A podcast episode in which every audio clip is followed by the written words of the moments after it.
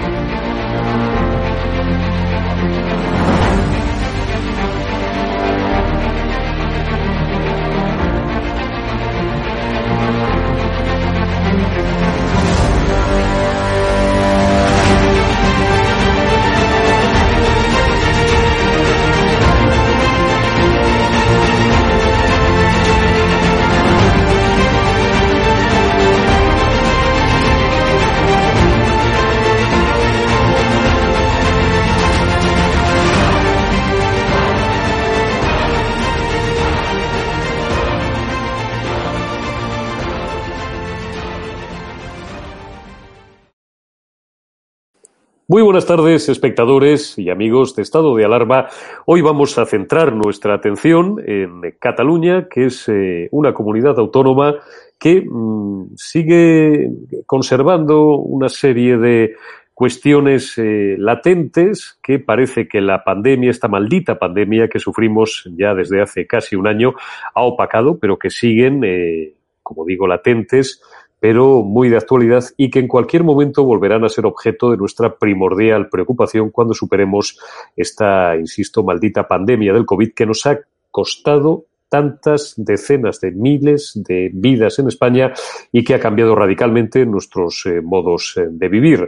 Cataluña sigue siendo una comunidad eh, a la que no podemos dar la espalda ni olvidar, ni muchísimo menos porque sigue teniendo muchos y muy graves problemas de orden económico, por supuesto, como todo el resto del Estado, pero también de orden político y de orden social. En Cataluña, por empezar por lo último, y ahora os presentaré a nuestro invitado, al que tenemos ya en doble ventana, tenemos un problema con la lengua, con la lengua española, con la lengua castellana, no resuelto, y tenemos un problema de que prácticamente la mitad eh, de los catalanes se siguen declarando independentistas y además lo hacen en una vía absolutamente totalitaria en la mayor parte de los casos y en una vía que no respeta en absoluto ni la Constitución, ni el marco legal vigente, ni los más elementales procedimientos democráticos. Para hablar de todo esto y de muchas otras cosas, nos acompaña hoy un buen amigo, José Rosiñol. Muy buenas tardes, tardes, noches ya. Pepe, Muchísimas gracias por estar con nosotros. José Rosiñol, sin duda ustedes lo conocen, es un empresario, ha sido presidente, bueno, y, uno de los, del el, alma mater casi, uno de los factotum de, junto con, con, otras personas valientes también que dieron el, el paso en, en, su día, ¿no? Como José Ramón Bosch o, Gomá, de eh, lo que hoy sigue siendo Sociedad Civil Catalana, sin ninguna duda, una organización de la sociedad civil que tuvo su punto álgido en aquellas dos grandes manifestaciones semanas después del golpe parlamentario, del golpe perpetrado por las fuerzas independentistas contra el Estado español, contra la democracia, contra la Constitución y contra la legalidad vigente, y que ahora pues preside el Consejo Asesor de Sociedad Civil Catalana. Pepe, por empezar eh, por lo más quizás eh, candente o lo más actual o lo último, ¿Cómo ves el castellano Cataluña? Por cierto, les recomiendo a todos ustedes leer eh, una columna en Voz Populi. Todas las semanas eh, Rosiñol publica en Voz Populi, eh, absolutamente imprescindible sobre en qué papel o en qué situación queda ahora el castellano en Cataluña y sobre todo dentro de, esta disposición absurda, que es una de las patas de esta controvertida ley CELA, de eliminar a la lengua oficial del Estado español, que como dice la Constitución, todos tienen el deber de conocerla y el derecho a usarla como lengua vehicular en Cataluña. Pues sí, básicamente eh, te va a sorprender un poco, Eurico, y gracias por, por invitarme a tu programa, antes de nada, pero te va a sorprender porque realmente esta ley eh, de forma eh, práctica no cambiará absolutamente nada en la situación del castellano en, Cataluña. Seguirá siendo una lengua arrinconada hacia una situación de, diglosia donde el castellano se, se, arrincona, como te decía, a un uso no preferencial, no público, socialmente denostado, porque ellos entienden que el catalán no es, eh, que el castellano no es una lengua propia de, Cataluña. Lamentablemente, lo que es un punto más de lo que esta ley CELA eh, que es un punto más eh, de, esta, imposición de, una cultura unívoca en, Cataluña, es que le llama eh, que el catalán es la lengua propia del, del, del del, de, la, de, de, Cataluña, cosa que es, es, curioso porque no es que sea propia, porque si la lengua catalana es la, es la propia, es decir, que hay otra que es impropia, que es la, que es la castellana. Y yo creo que ese es el problema eh, grave que estamos teniendo ahora, que es que desde la, desde la, desde la propia Moncloa, desde el propio gobierno de, la nación, se está poniendo, se está aceptando marcos que son absolutamente antidemocráticos, como es decir, que hay, hay una serie de personas, como por ejemplo puedo ser yo u otras personas que, entendemos que nuestra vida natural y normal es en castellano, pues realmente somos impropios en una democracia por simplemente por escoger uno de los idiomas oficiales de nuestro país.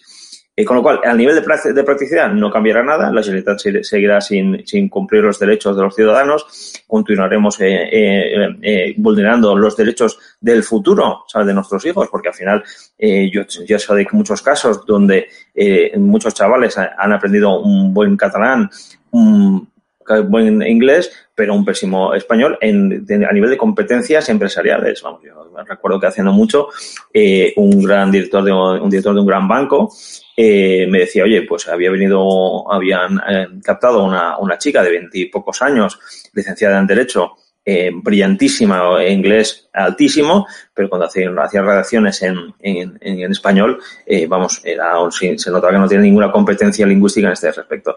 Con lo cual, se están, están cercenando el futuro de, de, de, nuestros hijos en Cataluña por una cuestión ideológica y política, cosa que es paradójica. Eh, fíjate tú que hay muchos políticos eh, independentistas que llevan a sus hijos al a los colegios trilingües, cosa que nos digan al que es la normalidad. Yo aquí no, los que defendemos el constitucionalismo en Cataluña defendemos eh, la pluralidad, la pluralidad lingüística en nuestras, nuestras escuelas tanto para nuestros hijos como los hijos de, de, independentistas. Yo creo que al final lo que hay que sumar y no restar. Y sin embargo está esa necesidad de imponer una, una, una cuestión cultural como una cuestión política, una cuestión territorial, y ahora CELA lo, lo, ha elevado, ¿sabes? Y ahora estamos ante esa imposición que vamos a crear esa España, esa España, esa república plurinacional basada en la identidad cosa que es paradójica, por cierto. Claro, pero tú fíjate, incidías en algo que hay mucha gente que califica como gente que comulga, ¿no? Con, con, con, ellos, en este caso, como demagógico o como el recurso fácil. Bueno, ya están acusando que los hijos de los independentistas o los hijos de los nacionalistas, pues llevan a sus, a, a, su, a, sus, eh, o, o, son llevados a escuelas privadas por parte de sus padres, al liceo alemán, ¿verdad? Como las hijas de Artur Mas, si no recuerdo mal, o al liceo francés, como las hijas de Montilla, para nuestros espectadores más jóvenes, eh, cabe recordar que era un tío de Córdoba que llegó a ser presidente de la Generalitat, ningún problema, pero que además que tenía gravísimos problemas para expresarse en catalán. Igual que don Carlos Garicoechea, yo que ya tengo algunos años, prácticamente los que tú, Pepe, pues llegó a ser lendacari del gobierno vasco, era navarro, por supuesto, y no hablaba una palabra de euskera. Sí, Sagasti, conocidísimo y emblemático también político y portavoz nacionalista vasco, muchísimos años en Madrid del PNV, hablaba un euskera, según decían, eh, más que deficiente, ¿no?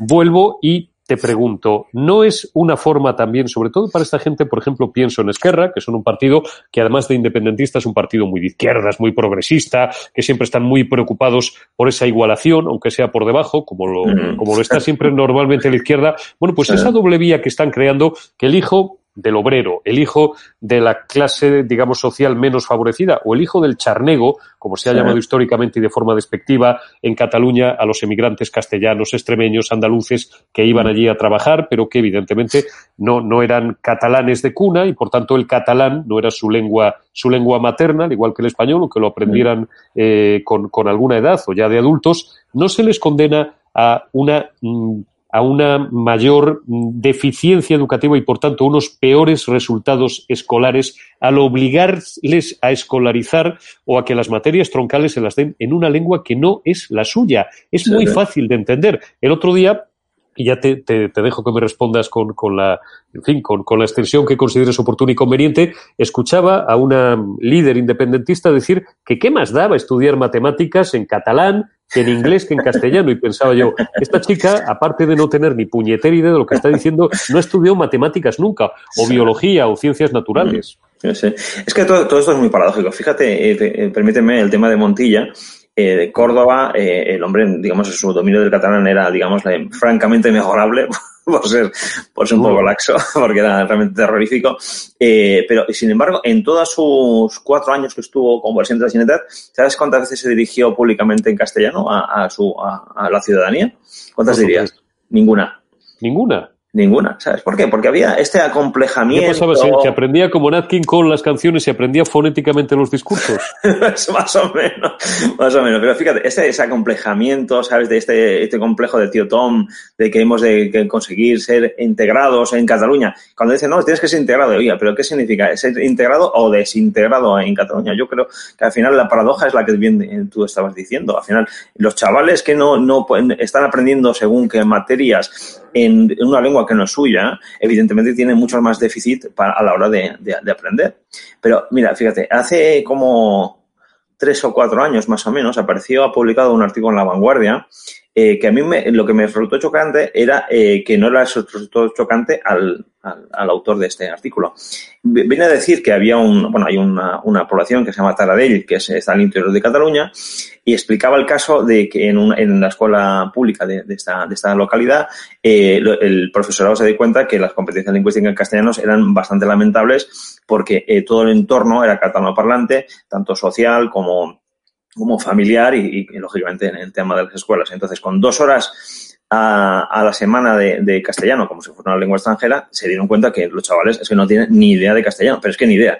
Entonces decidieron poner una tercera hora lectiva que no fuese la hora de castellano. Eh, ¿Tú sabes qué, qué asignaturas escogieron para dar en, en, castellano, aparte de las dos horas lectivas en castellano? Eh, lamentablemente, eh, seguro que no acertarás, Borico, ¿sabes? No sé exactamente.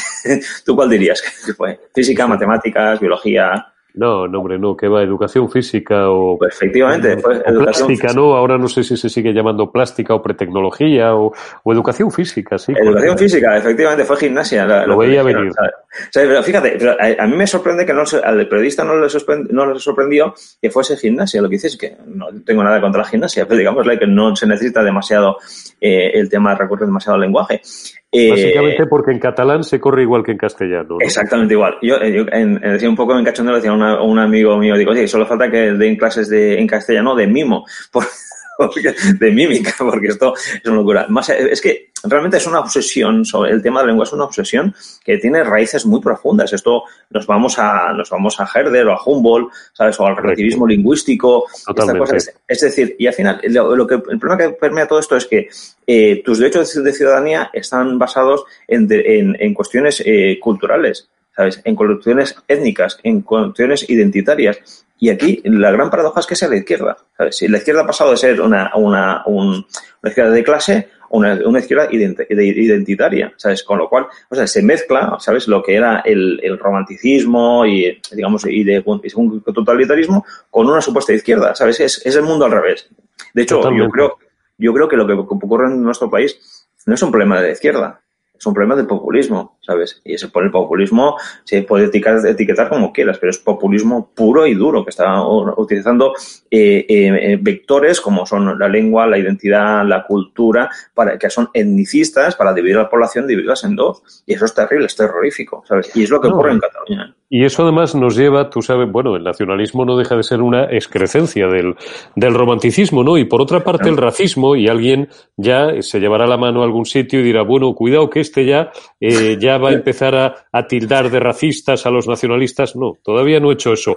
Pero me cabe recordar en este punto de la conversación con José Rusiñol que el racismo básicamente como entendido como una diferencia biológica de unas razas respecto de otras, eh, atendiendo a cuestiones físicas o a cuestiones étnicas, como tú bien has dicho, no es más que una creación de la izquierda. Es decir, esto hunde sus raíces en la Revolución Francesa y, bueno, pues en la aparición de las llamadas ciencias categoriales, ¿no? Como la antropología o como la, o como la biología, que precisamente inciden en esos aspectos. Esto no es un invento de, digamos, una tradición reaccionaria o ultraconservadora o ultra religiosa. No, no, no. Esto tiene su origen en la Revolución Francesa en primer término y, como tú ya bien señalas, pues en lo que estamos, en, en donde estamos apuntando, en finales del siglo XIX, el romanticismo y todo esto, y al final es una forma de separar eh, a la izquierda, y ya voy a los podemitas tan amigos de los independentistas catalanes, eh, sobre todo los que son de izquierdas, y ese maridaje además absurdo que, que, ha existido en este último siglo entre la izquierda y los nacionalismos.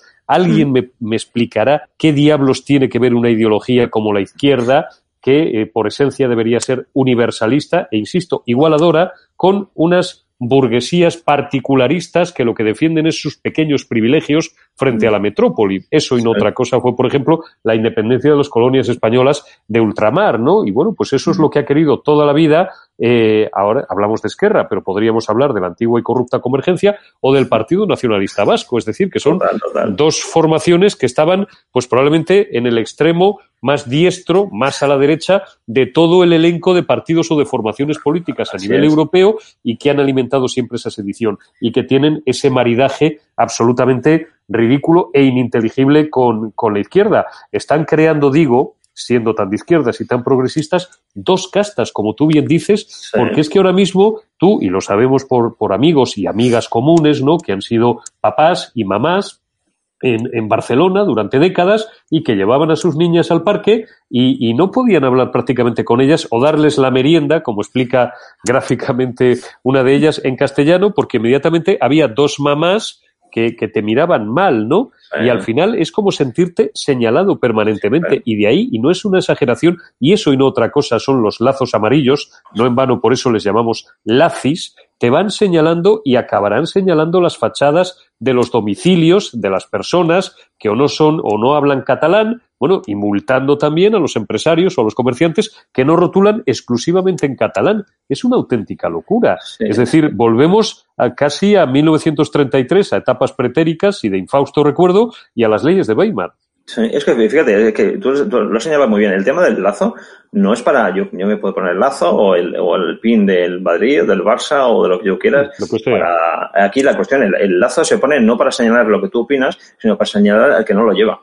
Esa es la, esa es la cuestión eh, eh, básica. Además, fíjate una cosa, eh, la cuestión de la izquierda y nacionalismo eh, parte de, de, una, de, una, de una paradoja. el, el, cuando eh, Lenin llega al poder, eh, establece el internacionalismo proletario que, de, que, decía él, y entonces el, presidente Wilson, después de la, guerra, la Primera Guerra Mundial, en los 14 famosos 14 puntos del presidente Wilson, eh, adujo la, la, autodeterminación de los pueblos para contrapesar el internacionalismo proletario de Lenin. ¿Sabes? Y ahora resulta que nuestros amigos de izquierda lo, cogen lo, lo, contrario, ¿sabes? Pero fíjate, la, la, cuestión, la cuestión clara es que la izquierda no desde la desaparición de, de, del muro de Berlín, de la caída del muro de Berlín, no tiene referentes claros, intele intelectuales claros. Entonces ha basculado de esa defensa de, de la lucha de clases que digamos, le estaba un poco cogido con pinzas eh, a partir de, de, después de la Segunda Guerra Mundial y ha cogido eh, el, tema identitario y el tema romántico de, de decir, las, la, la, las sociedades se dividen en función de, de cualidades étnicas. Y eso es, el, problema gravísimo que estamos viendo. Y fíjate, en, nuestro país, el, el, programa de Podemos pasa por una república plurinacional y solidaria, que es como el, el régimen boliviano. Y sin embargo, eh, parece ser que desde el gobierno no se, eh, no se hace nada, desde el gobierno se actúa de forma táctica ¿sabes? Para conseguir los 176 diputados, de, que es el número mágico de, de Moncloa, ¿sabes? Eh, y no ven que en la parte, la, la tercera pata del, de, del gobierno, que es Podemos, que yo veo tres patas en el, en, en, el gobierno, la tercera pata, tiene un programa a medio y largo plazo. El programa que está utilizando, está poniendo en marcha Podemos, es el mismo que hizo el nacionalismo, Jordi Pujol en, en este caso, desde los años 80 y 90 en Cataluña. Al final, eh, eh, acaparar la información, los medios de comunicación, acaparar la, a la educación y acaparar la, la sociedad civil. Todo esto va a ocurrir y va a ocurrir gracias a fondos europeos cosa que no vale. Fíjate, y todo esto, eh, el origen de todo lo que está pasando ahora en nuestro país, eh, no, yo creo que se podemos situarlo digo, y lo que está pasando ahora con nuestro actual gobierno, podríamos situarlo en una, en una cena que hubo en agosto de 2017, después de los atentados de Barcelona, en la que estaba, en la que eh, eh, acudieron eh, Pablo Iglesias, eh, Aurel Junqueras y Jaume Rauras. En esa, esa, esa, cena, ¿sabes? Ahí se empezó a tejer el cómo utilizar eh, cómo eh, eh, utilizar el Estado para acabar con el Estado. ¿sabes? Porque esta, estas son las revoluciones 2.0 es el entrismo dentro de las instituciones para acabar las propias instituciones. Y si te das cuenta, exactamente el mismo modelo que se ha utilizado en Cataluña, que se utilizó en Venezuela y que se está utilizando en otros puntos del globo. Porque al final el populismo 2.0 es un populismo transnacional que utiliza la democracia para acabar con, con la democracia. ¿sabes? Porque al final Por tanto, son métodos bolivarianos y estás llevando la conversación a un punto muy interesante, Pepe. Métodos absolutamente bolivarianos. Vamos a ver, ¿quién ha bebido? ¿Quién hay gente que piensa que fueron allí a aprender. Algunos pensamos que todo es un poquito más complejo y fueron allí a asesorar. Y estoy pensando en dos personas concretamente que, bueno, pues no coincidiremos con sus opiniones, pero son dos cerebros absolutamente muy bien arquitecturados para el mal. Uno, Jorge Bestringe Rojas, mm. y otro, eh, el señor Monedero, ¿no? Eh, asesorar al gobierno bolivariano y después traer aquí una experiencia que ellos tenían bien ya delineada en sus cabezas de cómo primero alcanzar el poder, después entrar hasta en las tripas del sistema para hacer, como tú bien has explicado, de tripa dentro del sistema y reventarlo. Y efectivamente con, con actores mediáticos tan poderosos como Jaume Roures, que puede ser una figura, hombre, no equivalente, ¿no? Pero porque hay muchas cuestiones que, que, que lo separan, pero que ha alcanzado un poder solo comparable al de Jesús Polanco Gutiérrez, apodado como el Jesús del Gran Poder, durante los años, bueno, ya 60 y 70 con la editorial Santillana y durante los años 80, 90 y bien entrados los años 2000 con el grupo Prisa, que hoy es, es un barco a la deriva, no, es un barco absolutamente quebrado, la cadena Ser, Prisa, eh, Alfaguara, las librerías Crisol que cerraron, etcétera, etcétera. Roures ahora mismo es, bueno, pues eh, uno de los actores que manejan esos hilos entre bambalinas y que, bueno, pues eh, si nadie lo remedia y tenemos una oposición dividida en estos momentos, lamentablemente, van a destrozar el sistema por dentro. Por eso Cataluña es tan importante, pero no solamente tan importante porque se está haciendo la vida imposible y se está amargando y se está señalando y se está criminalizando al 53 o al 54% de la sociedad catalana, sino porque además es como una especie de gran laboratorio de pruebas. es terrible lo que estamos viviendo. Correcto, Y también nosotros eh, sí que sí que es esto. Cuando digo nosotros me refiero a todos aquellos que creemos en la democracia inclusiva, porque vamos, yo no, me siento incómodo en que en nuestra democracia hayan propuestas de izquierdas, de centro izquierda, de derechas, de centro derecha o lo que sea oportuno, siempre y cuando respeten los marcos establecidos. Eh, el problema es que que lo veo en que nosotros somos un poco ingenuos a la hora, a la hora de, de cómo, eh, de cómo enfrentarnos a este tipo de, de revolución 2.0. Porque sí que es cierto que hay, hay ejercicios de poder, de, de, de, conseguir 176 diputados, de coger según qué, qué ministerio, según qué secretaría de Estado, etcétera, ¿no? Pero hay, hay, una cosa que es fundamental y en la ley CELA se ve, se ve perfectamente, que es cómo establecer marcos, nuevos marcos mentales donde la población acepte según qué criterios vengo a referirme. Eh, si, si la población empieza a interpretar que es lógico y normal y además natural en sí mismo que un territorio tenga una lengua propia y por lo tanto esa lengua propia de, eh, delimite el territorio igualmente y, si, eh, y si delimita el territorio, por tanto es una nación, nadie le extrañará que de aquí cinco años eh, la población piense que España ciertamente es un Estado plurinacional.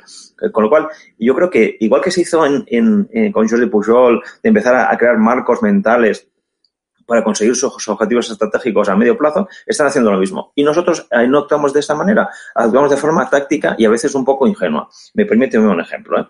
Hay un vídeo que, que, corre por Internet que no recuerdo, no, no, no, recuerdo situarlo en qué año fue, pero no hace muchos años de estos, eh, que es una intervención de Pablo Iglesias en un foro mm, limitado de, de no había muchas personas, ¿no? Entonces, eh, de las cosas que decía Pablo Iglesias, eh, la primera, que es fundamental, que además que lo dicen públicamente, pero nosotros no nos enteramos, dice, es que eh, hay que ganar la batalla del, lenguaje. Y decía textualmente, la palabra democracia mola, ¿sabes? La, la, palabra dictadura no mola, ni siquiera la dictadura del, del proletariado. Es decir, aquí vemos que hay un vector muy importantísimo que es ganar el lenguaje que nosotros nunca, nunca combatimos. Combatimos nuestra, nuestra, desde nuestro punto de vista eh, eh, ideas eh, superiores como democracia, etcétera, pero no vamos al lenguaje. Y el segundo vector que dijo, que decía, expresaba Pablo Iglesias, Pablo Iglesias en su momento, era un, un desahucio es un acto político como poner una bomba. Además que esto es sexual, ¿eh? Vamos, podéis ver en, YouTube.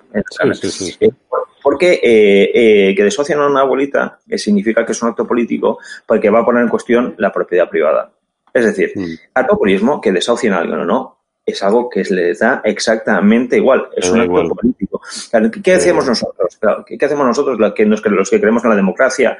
No como un instrumento para, para destruirla, sino como un fin en sí mismo, para la libertad individual de, todos los ciudadanos. Eh, ¿Qué hacemos? Nosotros vamos a, competimos de socio sí, de socio no.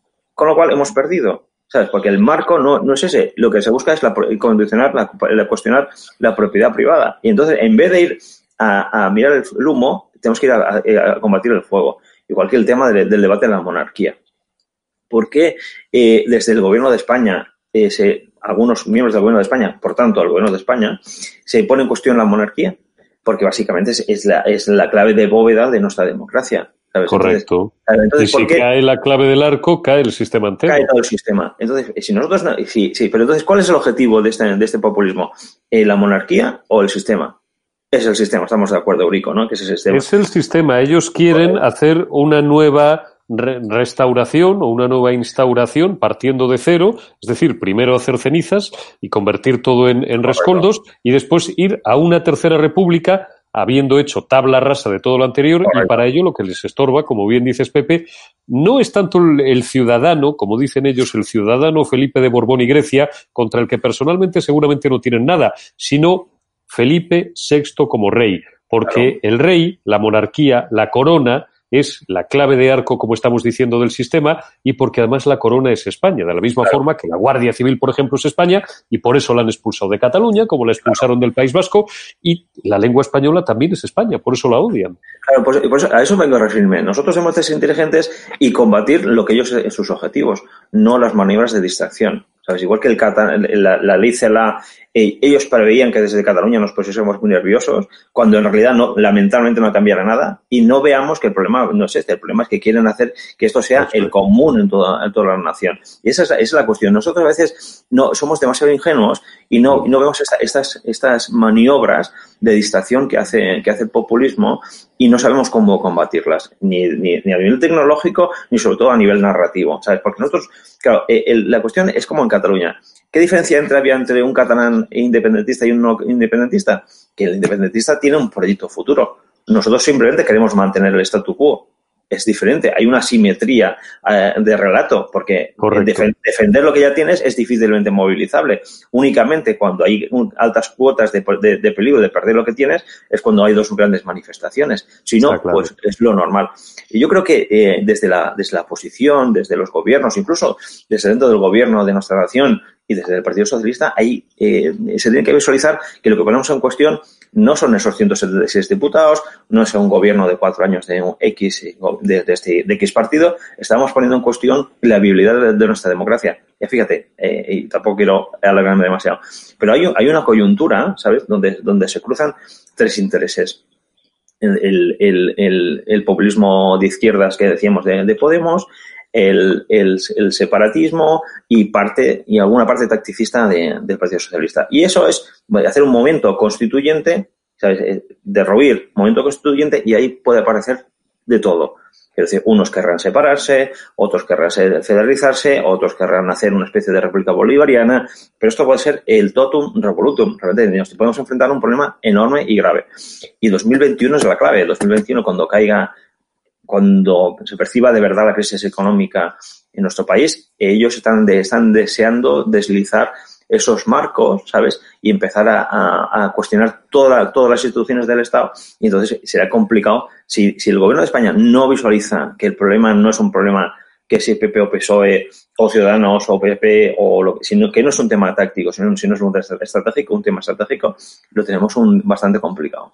¿Sabes qué problema tiene, que lo sabes, Pepe? El, gobierno de España eh, es que ahora mismo el gobierno de España está encarnado por un partido socialista que ni siquiera es el partido socialista como, como pieza angular, como uno de los dos portaaviones que posibilitó la transición y varias décadas de convivencia, pues más o menos tranquila, en paz y de cierto desarrollo económico, como es innegable, que se han producido durante los gobiernos, primero de Felipe González, después de José María Aznar, sino que ya es un partido sanchista cortoplacista. El otro día a mí me sonrojaba, si fuera socialista, que no lo he sido nunca, pero me sonrojaría escuchar a una Adriana Lastra, con todos los respetos a, a doña, a la ciudadana Adriana Lastra, ¿no? Así les gusta a ellos referirse a eh, utilizar ese tipo de metalenguaje, eh, mandando callar a los viejos, le faltó decir, a, la, vieja generación, ¿no? Y que nos dejen a los nuevos. Y resulta que, claro, lo lamentable es comprobar que el sistema en el fondo les da igual, como no sea, efectivamente, para ejecutar en último término ese plan, porque lo que quieren es mantenerse, ir comprando cuotas de poder en bloques, pongamos que, por ejemplo, de seis meses, ¿no? ¿Por qué? Pues porque para llevar a cabo ese proyecto que es más de Podemos que del PSOE, pero en el que está ahora mismo ya coyundada toda la izquierda, necesitan, insisto, ir dándole patadas a la lata y ganando poder de tres en tres meses o de seis en seis meses. ¿Qué es eh, el siguiente obstáculo que tienen que superar? Lógicamente, pues la ley de presupuestos generales del Estado, la ley más importante de cada legislatura, porque, hombre, es irónico, si no fuera porque es una completa normalidad y regularidad democrática, que sigamos funcionando con unos presupuestos de Cristóbal Montoro, que fue el último ministro de Hacienda de Mariano Rajoy de 2018. Para eso, ¿qué hay que hacer? Maridar con los amigos o los nostálgicos de cuando había una banda criminal que se llamaba ETA, que a nadie se le olvide, ETA, la ETA, eh, y mm. que mataba y que asesinaba a policías nacionales, a guardias civiles, a niños, a víctimas civiles y también a concejales y a cargos públicos y políticos del Partido Popular, como tú sabes muy bien, tú y yo que seguramente hemos ido a más de un entierro, pero también a cargos públicos socialistas. Eh, hace unos días pues se conmemoraba el 20 aniversario de la muerte de Ernest Lluch. Froilán LSP, eh, Joseba Pagazaurtundúa, Fernando Buesa y su escolta Jorge Díez. Yo a veces me gusta repetir los nombres, sin llegar a hacer como hizo Santiago Bascal, la lista, la lista entera, que la podríamos hacer, pero consumiríamos muchos minutos, pero creo que es muy importante. Por eso a mí no me pareció, no me pareció nada mal, sino todo lo contrario, el gesto de Santiago Bascal, recordando los nombres, que a nadie se le olviden los nombres de los asesinados por ETA. Algunos de ellos son socialistas. ¿Qué pensarían de este pacto que han hecho ahora eh, Pedro Sánchez y los suyos con los bildutarras? pacto que ha dado lugar a unos presupuestos que algunos, pues, eh, porque nos gusta llamar las cosas por su nombre, hemos calificado los presupuestos de sangre. Yo creo que se avergonzarían tanto que volverían a sus tumbas, desgraciadamente. Sí, es una cosa, ese blanqueamiento del nacionalismo, del separatismo y sobre todo de, quienes, apoyan, quienes han apoyado a los asesinos, porque son asesinos, estos terroristas, eh, realmente éticamente es injustificable eh, la, cuestión. Pero, pero, fíjate, eh, la, cuestión es que, es que esta, esta, estos intereses, esta, esta confluencia de intereses eh, tácticos que utiliza el gobierno para mantenerse en el, poder, no, no visualiza el problema estratégico que, que, hay de fondo, que es lo que te, que decía antes. Si no se visualiza este problema estratégico de fondo, al final haremos unas buenas soluciones para problemas inexistentes. Y el problema que, existe en este momento es que estás jugando con unos populismos eh, separatistas, eh, de izquierdas, y de, todo pelaje, que ellos tienen su propia agenda. Y esa agenda no es la, no es la agenda del corto plazo. El corto plazo es un, es un trámite a pasar, es un, es un presupuesto a pasar, es una ley a pasar, pero el otro continúa. Fíjate, yo creo que hay, un, hay una, una especie de, de, de aura que dice que si tú tienes el populismo cerca o lo tienes integrado en las instituciones, no tendrás un 15M en las calles es una posibilidad. Lo que pasa es que el que, el que aduce esta, este razonamiento, que esto yo lo he escuchado por, Madrid, eh, no ve que ese populismo interno en instituciones utiliza las instituciones para destruir la democracia. Y ese yo creo que es el, es el kit de la cuestión. Hombre, y claro, y después el tema moral y deleznable de escuchar al presidente del gobierno eh, eh, sus condolencias por la muerte de una eterna en prisión, es que, vamos, yo no doy crédito. Ya, yo en su, en su momento tuve, tuve la gran suerte de, tener una muy buena relación con Alfredo Pérez Hualcaba y yo creo que si, eh, si, si Alfredo estuviese vivo, vamos, no, no, no se creería, pero de, cualquier cosa menos, menos bonita, porque efectivamente muchos socialistas han dado la vida por la democracia y no para que Bildu, que tiene la gran suerte Bildu de tener una democracia como la nuestra, donde ha sido absolutamente magnánima con, con, esta con esta gente, ¿sabes? Eh, resulta que encima eh, eh, lo tengas al lado en tu gobierno. No tienen ninguna explicación realmente.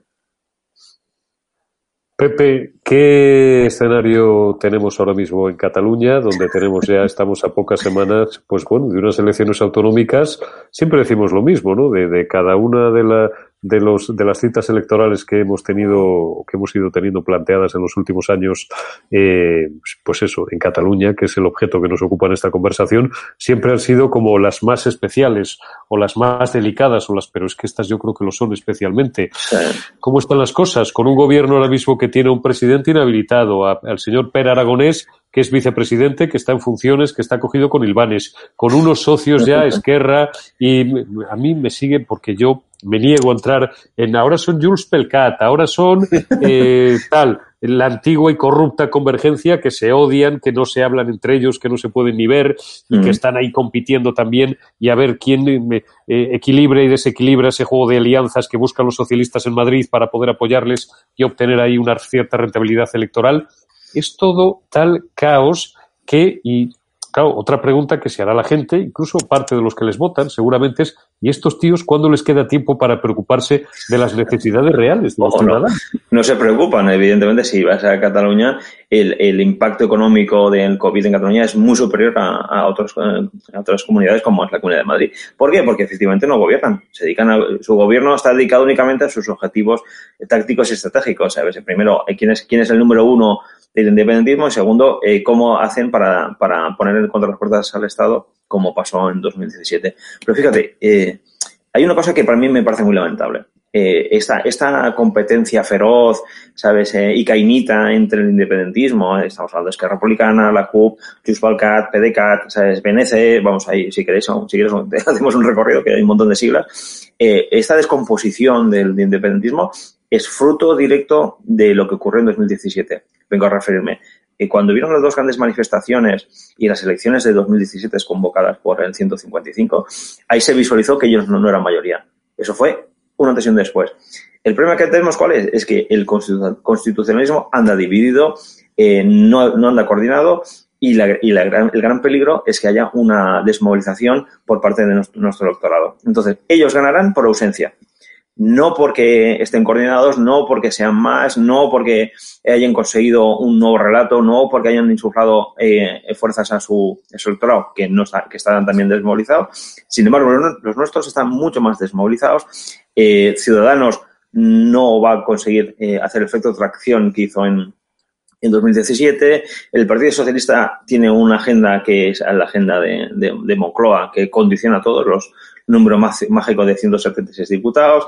Eh, el Partido Popular eh, hará un buen papel, pero claro, un buen papel pasar de 4 a 8 o 12 tampoco es sustancial. Entonces, eh, dará, se dará la paradoja que en el momento que están más débiles ellos, están más debilitados, están más divididos, están más enfrentados, eh, pueden sacar más de un 50% de, de, votos y eso a nivel internacional, que su, su vector es internacional, como bien sabes, eh, lo venderán como el Estado español autoritario, tipo Erdogan no deja la, a, la, a la mayoría de catalanes hace, eh, sus, objetivos políticos que son democráticos, etcétera, etcétera. Y todo pasará ¿por qué? Porque nosotros nos, nos movilizaremos y estamos Hoy estamos a 23 de noviembre y no veo que haya ninguna, ningún plan, ni, ningún, no se insufle fuerzas, no se ejecute un plan de comunicación eh, eh, suficientemente potente como para decir, señores, como te quedes en el sofá, y bueno, van a ganar ellos y continuar la ruina económica, el desgaste de las instituciones, la conculcación de tus derechos, que te conviertan en un funcionario de segunda, etcétera. El, el, problema va a ser este. Pues si tú haces, si tú dibujas el escenario de, por el lado independentista nacionalista, eh, es que es favorable a nosotros. Eh, tiene la CUP, que ya sabes que la CUP son una especie de nihilismo posmoderno, es que republicana que está en, desde un punto de vista eh, leninistas, dos pasos atrás porque se dieron cuenta de, de, que no pueden hacer lo que quieren hacer con un 47% de, de, del electorado. Eh, tienes a, a un Junts per Cat, que Puigdemont, que está enloquecido en Bruselas porque no tiene nada que perder. Este hombre le va llegando mucho dinero de, desde, desde Cataluña, de, de, personas que personas y cosas que, que, le apoyan desde Cataluña, más la que cobra en, en el, Parlamento Europeo y vive una vida a lujo que no tiene ningún, ningún problema. Y, y es el más radical de los radicales. Está el PDCAT, que es, es la exconvergencia, que tampoco ahora sabe si sube o si baja. Está el PNC, que de Marta Pascal, ex convergentes, que quieren hacer un partido nacionalista tipo Partido Nacional, Nacionalista Vasco, tiene, eh, tienes eh, para Avanzar, que es la Unión, ex Unión Democrática, tienes eh, una cosa nueva que se llama la Liga, que es, que es una especie de catalanismo extraño que ha, que ha salido ahora de la mano de mi amigo Monbos. si tú ves todo ese caleidoscopio, es divide et impera, ¿sabes? Divide y vencerás. Pues no, van a vencer ellos porque nosotros nos quedaremos en casa y no, no iremos a votar. Y ese es el gran peligro.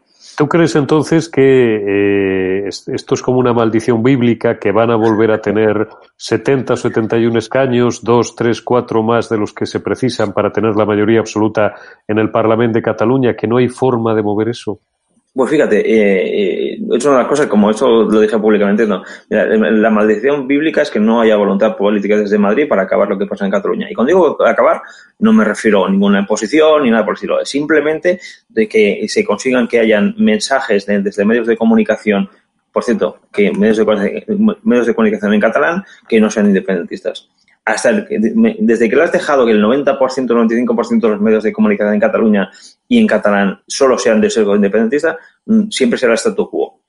las personas que ven los medios de comunicación producidos en Madrid eh, con un sesgo político el que sea, pero no independentista, están votando a, opciones constitucionalistas. El resto votan independentistas porque su marco autorreferencial es el mismo, no se rompe. Tú en su, en su vida particular y civil son eh, principalmente, principalmente independentistas, medios de comunicación independentistas y escuelas independentistas. Es como si fuese una caja de resonancia donde no sale. Entonces, esto habría que romperlo. Recuerdo que nosotros esto se lo dijimos al gobierno Rajoy en su momento. Oye, como no haya medios de comunicación que al menos sean neutrales, vamos, yo no, yo no pido que, que sean ideológicamente de X o de Y, pero que sean neutrales para que den más información distinta al sesgo independentista, esto continuemos igual. Con lo cual, esa maldición bíblica parte directamente de la falta de acción política desde el gobierno de la nación. Déjame para terminar un mensaje de esperanza, José Rosiñol. ¿Qué, puede hacer aparte de todo lo que has esbozado y de lo que, en fin, eh, pues gentes como tú, que os habéis partido la cara casi literalmente, ¿no? Desde la sociedad civil y desde la política, pues eso, por convertir Cataluña en un territorio vivible, valga el, el palabra, gobernable, respirable y en el que en paz y armonía pues pudieran convivir, algo absolutamente imposible desde la visión filofascista y, totalitaria de estos independentistas.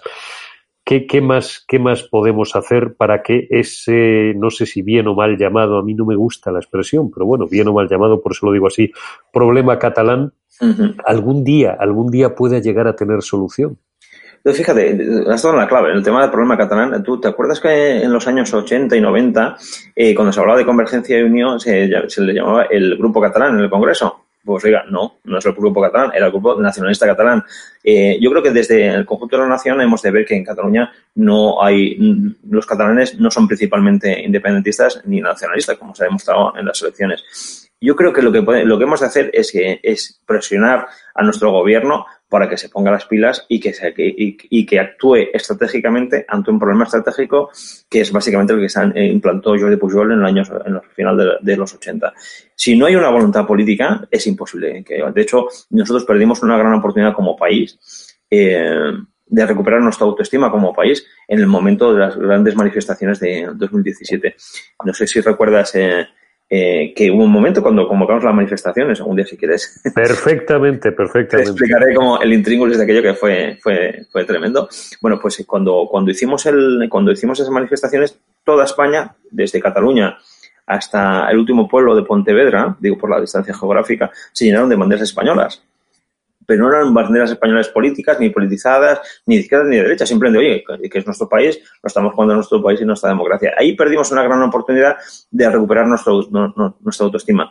De hecho, eh, estuve hablando, me recuerdo que después del 17 estuve hablando con un, digamos, con un periodista bastante conocido, muy de izquierda, ¿sabes? Que no, no de quién si me permites, y me decía, ostras, ¿sabes que es la primera vez que en mi vida que pongo una bandera española en mi casa? ¿Sabes? En mi balcón. Y me decía, yo no sé qué excusa tener para que, tengo para quitarla. decir, yo creo que esta forma... ¿Qué problema tiene, qué problema ha tenido, eh, José, históricamente la, la parte, parte de la izquierda? ¿eh? Hay una tradición de izquierdas eh, que sí es patriota y sí aceptó sin ningún problema la bicolor, pero como, como muchos de ellos están en la tricolor, que es una bandera por otra parte inconstitucional, nunca nos aburrimos de repetirlo, y no aceptan la bicolor, no aceptan la bandera española. Y prefieren ponerse un pin con la bandera búlgara, con todos los respetos a los búlgaros, que la bandera española. Tienen, tienen una fijación mental con eso. Pero eso, eso de, encardina lo que decía de, de la falta de autoestima de nuestro país. Que nos tenemos que creer nosotros con lo que somos y ahí se necesita voluntad para esto.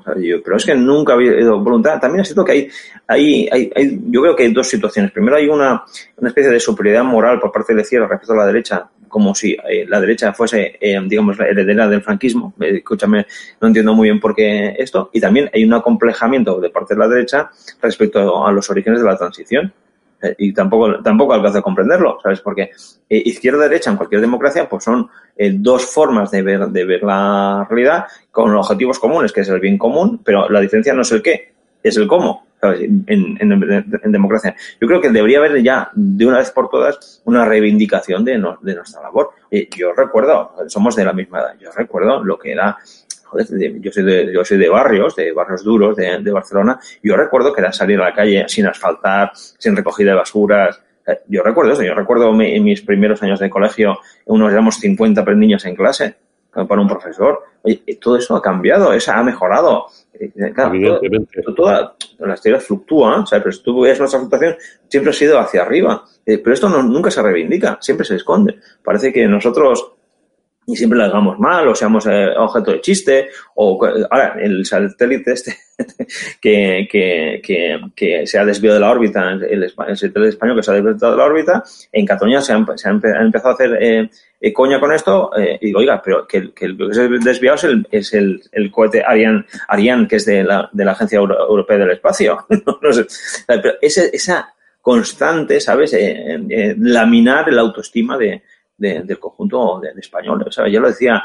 Freud en, su libro este de El malestar en la cultura. Esto es la vanidad de las pequeñas diferencias. Esta vanidad no en las pequeñas diferencias que, eh, que escúchame, que es que eh, España tiene, tiene un potencial tremendo que es el... España es el paradigma de la unión y la diversidad. ¿Sabes? Fíjate. Y nosotros, si supiésemos gestionar esto, esta, esta unión y la diversidad, seríamos el modelo europeo, que tampoco sabemos cómo, cómo gestionar todo este tipo de cosas. Entonces, yo creo que tenemos un potencial enorme, pero no nos lo creemos. Oye, ¿pero por qué no nos lo creemos? Porque nadie hace para que sea así. ¿En cuántas asignaturas en los colegios hay esta, es insuflar esta, esta visión positiva, inclusiva y abierta de España?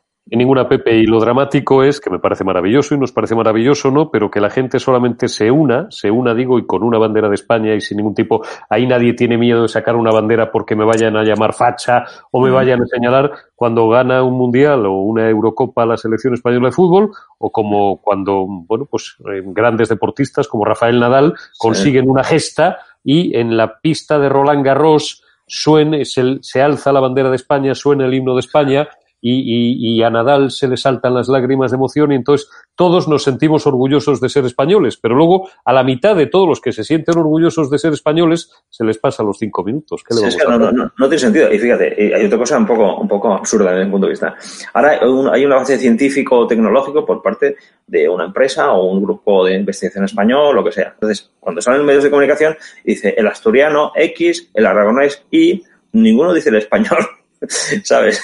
Es una cosa, a mí me resulta chocante, ¿sabes? Y digo asturiano aragonés por no decir catalán, ¿eh? Pues no, pero me parece que solo sea algo compartimentado, oiga, pues que no, es que sin esta unión, digamos, jurídica, histórica eh, y cultural que es España, cuando digo cultural me refiero a todas las culturas y lenguas de España, ¿sabes? Quiero decir, porque el catalán es tan español como cualquier otro idioma. Y al revés, el español está en catalán como cualquier otro idioma. Esa es la gran diferencia que tiene que haber que hay entre los que intentan separar y lo que, que intentamos unir. La naturaleza del mundo es que yo sea catalán y por tanto español. Es algo para mí axiomático y por tanto europeo. es una, una relación axiomática en sí misma, ¿sabes?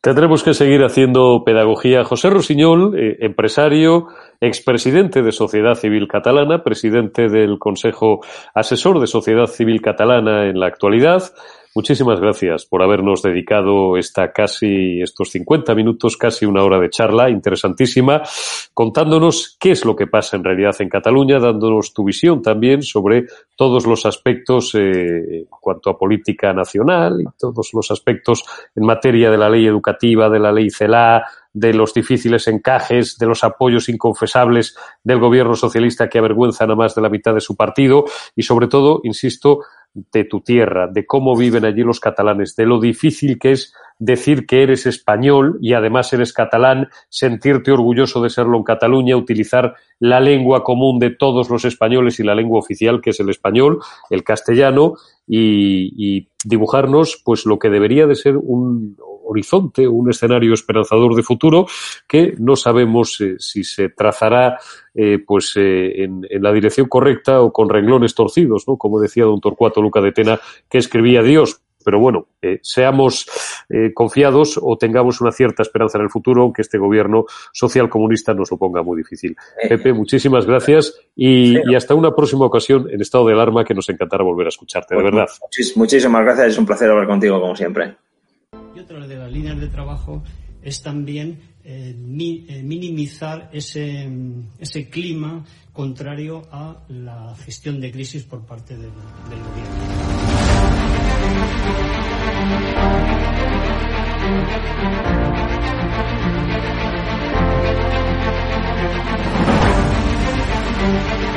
Van a garantizar, como digo, de inmediato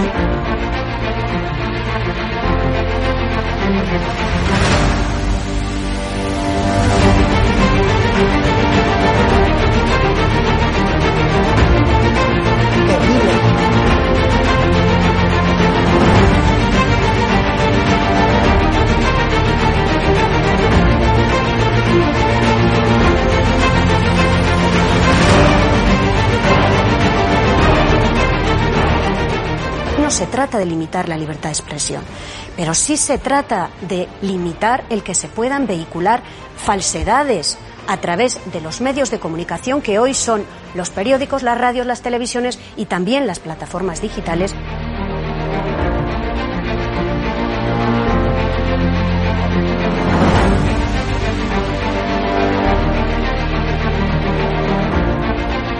¿Cuándo los comunistas han tenido éxito? En momentos de excepcionalidad, en momentos de crisis.